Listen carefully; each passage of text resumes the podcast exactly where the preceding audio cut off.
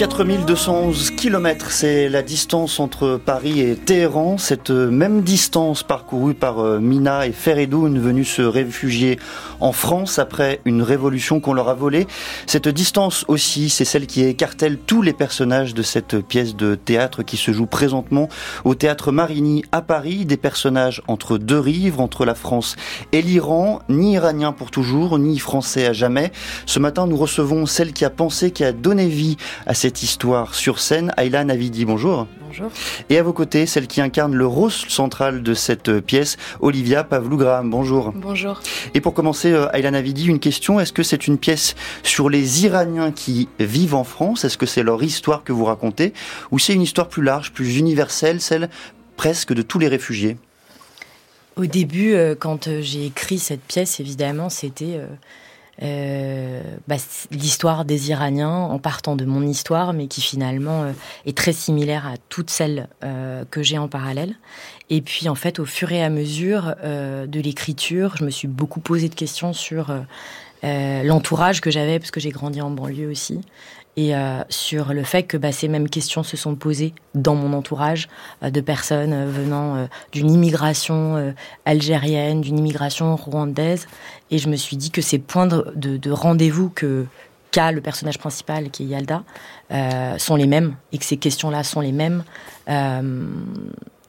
pour la, la- jeune femme qui est interprétée par Olivia et pour euh, sa famille. Ces questions que vous évoquez qui sont euh, les mêmes euh, par-delà les communautés, par-delà les réfugiés et les parcours, quelles sont-elles? Qu'est-ce qui vous a travaillé particulièrement? Moi, ce qui m'a travaillé beaucoup, si on parle de l'identité, euh, sans parler déjà du combat pour la liberté euh, qu'a mené euh, mes parents et toute la diaspora iranienne qui m'entourait, la vraie question que je me suis posée, c'était qu'est-ce que ça veut dire aujourd'hui être française? Ça a été un vrai, un vrai- une- un- fondamentalement une question pour moi parce que, euh, ben, je le dis, euh, c'est écrit dans la pièce, euh, à un moment donné, moi j'ai eu ma nationalité à 18 ans parce que à 18 ans, à l'époque, bon, il y avait une loi Pasqua qui était passée qui ne Mhm. me permettait pas l'équivalente en un peu moins dur de la loi immigration récente et, et du coup, je n'ai pas pu avoir de, de nationalité avant cette date-là. Et du coup, à 18 ans, du jour au lendemain, on vous dit bon, vous êtes française sur une volonté euh, qu'il faut exprimer. Et, euh, et avant ça, on l'est pas, alors qu'on grandit dans une école euh, publique. Et du coup, ça a été une vraie interrogation pour moi de savoir qu'est-ce que ça voulait dire, parce que suite à ça, en plus, sur plein de, de papiers de recensement, on me disait de cocher des cases, et puis il y avait toujours écrit naturalisé ou pas. Du coup, je me suis dit, ça veut dire qu'en fait, je suis française, mais je suis pas complètement française. Je suis française naturalisée. Et ça m'a suivi euh, dans mon parcours et je pense que c'est des vraies questions aujourd'hui qui se posent. Qu'est-ce que ça veut dire pour notre génération qui, qui avons des origines, dont les deux parents euh, viennent d'un autre pays? Comment on se construit ici et comment on est accepté quoi? 4211 km, on en écoute un extrait. Je me suis retrouvé en face de la meuf, je savais plus. Non, mais attends, tu te fous de ma gueule. Pas du tout. En plus, euh, la nana de l'administration me dit que ça ferait méga long de mettre Peria Faradi. Et c'est vrai que ça fait long. Je vous ai appelé plein de fois, regardez vos téléphones. Mais attends, mais qu'est-ce que j'en ai à faire de la nana de l'administration C'est elle qui décide de notre vie Si elle dit tiens, vous devrez vous appeler Ed parce qu'Edouard, ça fait trop long, tu vas le faire Linda, calme-toi. Non, mais sérieux, tu, tu vas le faire. On en parlera plus tard, d'accord C'est pas l'endroit, c'est pas le moment là. C'est exactement le bon endroit. On a toujours dit qu'elle porterait nos deux noms. Et qu'elle s'appellerait Peria Faradi, ça a toujours été très clair. Non, ça n'a pas toujours été très clair, Si, je voulais te dire. si, ça a toujours été très clair. J'ai toujours dit que je voulais qu'elle porte aussi mon nom. Tu vas faire quoi? Yalda, y a pas de raison que ce soit. Elle va pas s'appeler Péria Elle va s'appeler Péria parce que Monique de la mairie aura décidé que ma fille s'appellera Nour Péria T'as pas compris ce que ce nom représente pour moi? T'as pas compris? C'est ma vie ce nom, Edouard. Olivia Pavlou-Gram, c'est vous que l'on vient d'entendre, c'est vous qui tenez ce rôle, ce rôle titre non, mais ce rôle peut-être central dans la pièce 4211 km. Vous incarnez Yalda et au cœur de sa frustration, de son histoire, il y a l'histoire d'un nom. Expliquez-nous pourquoi ça la travaille, elle, ce personnage. Parce que ce nom, il représente tellement de choses, il représente toute l'histoire, euh, non seulement de ses parents, mais, de toute une culture, de, tout un héritage qu'elle porte. Euh, et ce nom, de ne pas l'avoir sur l'acte de naissance, c'est euh, pour elle symbolique d'oubli, symbolique d'effacement. et cette erreur qui est vraiment innocente de la part de son compagnon, euh, l'a fait euh, prendre conscience à quel point c'est éphémère comme, comme, comme moment en fait et que ça peut représenter, représenter mille choses. Et pour elle, oui, c'est un moment de, de vie qui, qui bascule et qui, du coup, dans l'histoire, dans, dans la pièce, c'est au tout début. Et en fait, voilà, on, du coup, on se projette 40 euh, ans en arrière quand les parents, ses parents arrivent en France, qui parlent pas français, euh, et ont ce nom en fait qui arrive, et c'est la seule chose presque qu'ils ont avec eux, c'est ce nom. Aylan Avidi, pourquoi avoir fait justement de cette question du nom un élément central de la pièce, un élément aussi fondamental comme un truchement pour comprendre ce qu'est l'identité, l'identité euh, iranienne en France également? En fait, euh, cette histoire, bon, il se trouve que je l'ai vécue c'est qu'il y a vraiment eu cette erreur qui avait été faite qu'elle est en train de raconter. Et c'est vrai que... C'est-à-dire que vos parents, l'un de vos parents s'est trompé euh, dans l'acte de naissance? Non, non, c'est-à-dire mon conjoint s'est trompé dans l'acte de naissance de mon enfant. D'accord. Et, euh, et du coup, euh, au début de l'écriture, ça a été finalement un point de départ parce que effectivement le nom est quelque chose qu'on porte dès la naissance, qui nous suit tout le temps et que euh, moi j'ai toujours euh, cette crainte terrible qui est euh, qu'un jour une démocratie puisse exister en Iran, que mes parents ne soient plus là et que ce retour ne, ne se fasse pas avec eux. Je dis retour, alors c'est toujours très étrange, mais en tout cas que je ne puisse pas y aller avec eux. Et du coup, qu'est-ce qui allait me rester à moi et à mes enfants de cet héritage, c'était ce nom.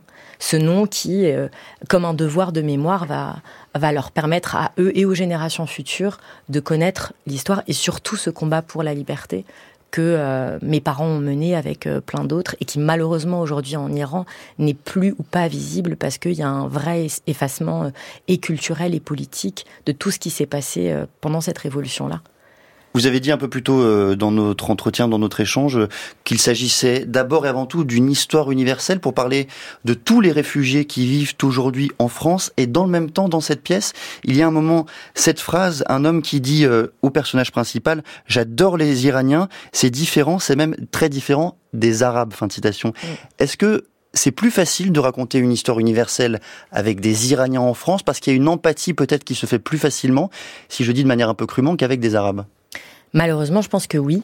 Euh, et c'est pour ça d'ailleurs que je le mets, parce que euh, je m'en suis rendu compte en étant aussi entourée euh, de beaucoup de personnes d'origine maghrébine, que en étant iranienne, parfois c'était comme avoir une forme de laisser-passer parce que nous étions une immigration pas choisie, mais en tout cas un asile politique, donc des intellectuels avec une histoire.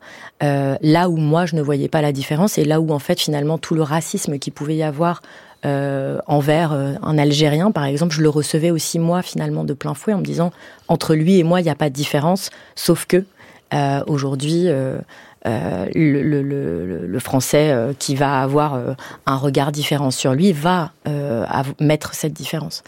Et je, pense que l'histoire qu'on a nous aujourd'hui avec nos colonies, avec le Maghreb, avec l'Afrique noire, fait qu'effectivement on différencie aujourd'hui les étrangers en France. Et effectivement, les Iraniens ont une image qui euh, euh est peut-être euh, euh, va créer plus d'empathie pour plein de raisons, et aussi parce qu'on est moins nombreux ici. Ça, c'est aussi une réalité, c'est que si on était mm, plus une communauté plus importante. Mhm. Peut-être que les choses seraient différentes, mais on est plus invisibilisé que, que d'autres communautés. Olivia euh, Pavlougram, vous êtes euh, vous-même d'origine grecque, me semble-t-il. Est-ce que l'identification avec votre personnage, ce personnage iranien, ce personnage qui incarne sur scène une partie de l'histoire des réfugiés iraniens, est-ce que cette identification a été facile pour vous? Euh, j'ai pas du tout les mêmes euh, le, même bagage historique. Je, je oui, je suis d'origine grecque et néo-zélandaise. Je, je, suis arrivée en France euh, à mes 6-7 ans. Je parlais pas français. Euh, j'ai, j'ai, je suis été plongée dans une école. Euh, je, voilà, je comprenais rien. Mais euh, donc, ce, et ce, mes parents ont été naturalisés et ont, par exemple, on leur a pas donné le choix de, de prendre un prénom français. Mon, mon, père, qui est d'origine grecque, qui s'appelle Haralambos, on l'a obligé de s'appeler Charles Lambert. Donc oui, il y a des choses que je retrouve dans cette crise identitaire. Moi, pendant très longtemps, je me demandais que euh, je voulais qu'on me dise que j'étais française absolument. Je, j'allais à la cantine et enfin, je sais pas, je, j'avais absolument envie qu'on, qu'on me, qu'on me dise que je venais d'un seul endroit. Et aujourd'hui, je suis plus que fière de, de représenter plusieurs euh, cultures. Plus, c'est une, une, richesse de parler plusieurs langues. Mais oui, ce, ce, cette identification à, à plusieurs endroits de de la pièce, elle m'a été aussi transmise par Ayla, et c'est un capitaine du navire que, que je chéris, parce qu'elle nous a tellement transmis de, de, cette, de cet héritage et de ce combat qu'elle a, que ses parents ont, qu'on a rencontré euh, d'ailleurs. Et oui, c'est une, une richesse aussi d'avoir pu partager euh, ce qu'ils ce portent avec eux. Cette, identification euh, forte, Olivia Pavlougram, elle se fait aussi sûrement, certainement, vous allez nous le dire, à travers euh, le symbole de la famille. C'est une famille qui est racontée, qui est relatée, qui est décrite dans cette pièce de théâtre, et au fond, une famille dans laquelle on retrouve tous, tous les spectateurs, ils retrouvent un peu des éléments euh, de leur propre quotidien. Oui, je trouve, et je pense que c'est la force aussi de, de cette pièce, et c'est l'universalité des thèmes abordés. Je veux dire, je, je pense qu'à un moment de l'adolescence où mon personnage euh, pète un câble, s'embrouille avec ses parents, les, les, causes de cette embrouille ne sont pas les mêmes, je pense, que, que partout, que, mais on, on, je pense chaque parent a eu ce genre de, de moment avec son enfant chaque euh, chaque euh, enfant l'a eu aussi ces, ces, moments de frustration. Et je pense que c'est oui c'est la force de, de se retrouver des, dans, dans, des thématiques qu'on connaît tous et qu'on partage tous. Et euh, cette famille ce noyau d'amour et de, de, de, plein de choses je, pense que c'est oui c'est une veine et c'est un chemin important pour tous Hélène Avidi, euh, il y a au cœur de la pièce une autre euh, thématique, celle de la violence, de la violence d'État. La violence d'État en Iran, comment est-ce que vous la mettez en scène? Vous la mettez en scène sans l'exhiber et dans le même temps, ces scènes-là sont peut-être euh, les plus brutales. Comment vous avez retrouvé, comment vous avez réussi, j'allais dire, à, définir ce, chemin de crête? En fait, cette violence, elle s'est exprimée d'abord par l'écriture euh, et dans cette écriture-là, ce qui était important, c'était euh, pour moi que ce soit le regard de Yalda sur cette violence, c'est-à-dire comment euh, elle l'a reçue, parce qu'elle l'a entendue, parce que à des moments elle a, elle a vu des photos d'exécution. Moi, je me souviens de moments où j'ai des flashs où j'entends, où on va à une manifestation, puis en fait tout le monde a des photos. Mm. Je suis gamine et je me dis mais qui sont ces gens? Et puis en fait très naturellement, on me dit bah un tel, un tel, un tel, un tel a été exécuté. Donc ça faisait tellement partie euh, et ça fait tellement partie de notre vie. On a tellement grandi comme ça que euh, cette violence, en fait, on l'a reçue. On a certainement reçu la violence aussi de nos parents. Moi, je, crois beaucoup à cette espèce de transmission. Et, euh, donc du coup, la mettre en scène était assez assez facile parce que mon objectif c'était vraiment que ce soit euh, donc du coup Yalda, interprétée par Olivia, qui voit euh, cette violence exactement comme on la reçoit quand on est enfant, c'est-à-dire sans filtre, euh, et ce qu'on fantasme aussi euh, de, de, cette violence-là. Et donc du coup dans la scénographie, c'est pour ça qu'il y a un il y a un tulle qui est levé et qui a un espèce de filtre entre elle et ce qu'elle imagine du passé de ses parents, ce qu'elle imagine des tortures et des sévices qu'ont pu vivre euh, l'entourage de son père, de sa mère. Euh, et voilà, c'est à travers et c'est à travers ce tulle qu'on découvre ce qu'on lui raconte et ce qu'elle imagine derrière. Je voulais vous lire euh, l'extrait d'une lettre signée euh, Zaina Jalalian qui est incarcérée euh, depuis 2008 dans la prison d'Evin. C'est une militante féministe kurde de 41 ans. Elle a fait paraître cette lettre dans le journal Le Monde et elle dit « Je suis enfermée depuis plus de 16 ans pour avoir réclamé la liberté, la justice et l'égalité. Ma vraie douleur ne réside pas dans le fait d'être emprisonnée, mais dans la perte de tous ces êtres chers tombés pour la liberté, ceux dont nous n'entendrons plus la voix. Celle qui n'ont pas reculé face au régime sanguinaire et ont fièrement sacrifié leur vie sur le chemin de la lutte pour la liberté. Tant que je serai en vie, je m'efforcerai de défendre leur martyr. Fin de citation. Est-ce que cet extrait-là, résonne avec ce que pense au fond l'immense majorité euh, des exilés, des réfugiés iraniens en France? Est-ce que ce lien continue d'être palpable? Ce lien, je pense qu'il a toujours existé et il existera toujours euh, jusqu'au moment où le régime islamique va tomber. Euh, et une des grandes raisons, c'est que je pense qu'on a une responsabilité, nous, énorme ici. Moi, à travers cette pièce, euh, j'en ai une, mais, mais je pense que chaque Iranien porte cette responsabilité parce que nous, on a accès à une liberté de parole, de pensée, qu'on est à l'extérieur et qu'on se doit de relayer la voix des Iraniens et des, et des Iraniennes, et encore plus quand ces mêmes Iraniens et Iraniennes en prison tiennent ce type de propos et, euh, continuent de, de, se battre alors qu'en fait ils sont déjà euh, mis euh, dans cette prison des Vignes. Vous avez écrit cette pièce avant le début de, de la révolution en Iran et pourtant mm. on a, l'impression qu'elle a pratiquement été écrite en continuité avec elle. Parce que je pense que cette révolution n'est qu'une n'est qu'une continuité de ce qui se passe depuis 44 ans, c'est-à-dire qu'on m'a souvent posé la question et puis ce combat qui est mené depuis euh, un an et demi euh, par les Iraniens et les Iraniennes n'est que la conséquence en fait de plusieurs révoltes qui ont eu lieu, de plusieurs espoirs, euh, que au début c'était de moderniser ce régime islamique, et puis finalement une crise économique en 2018 qui a créé des manifestations très importantes.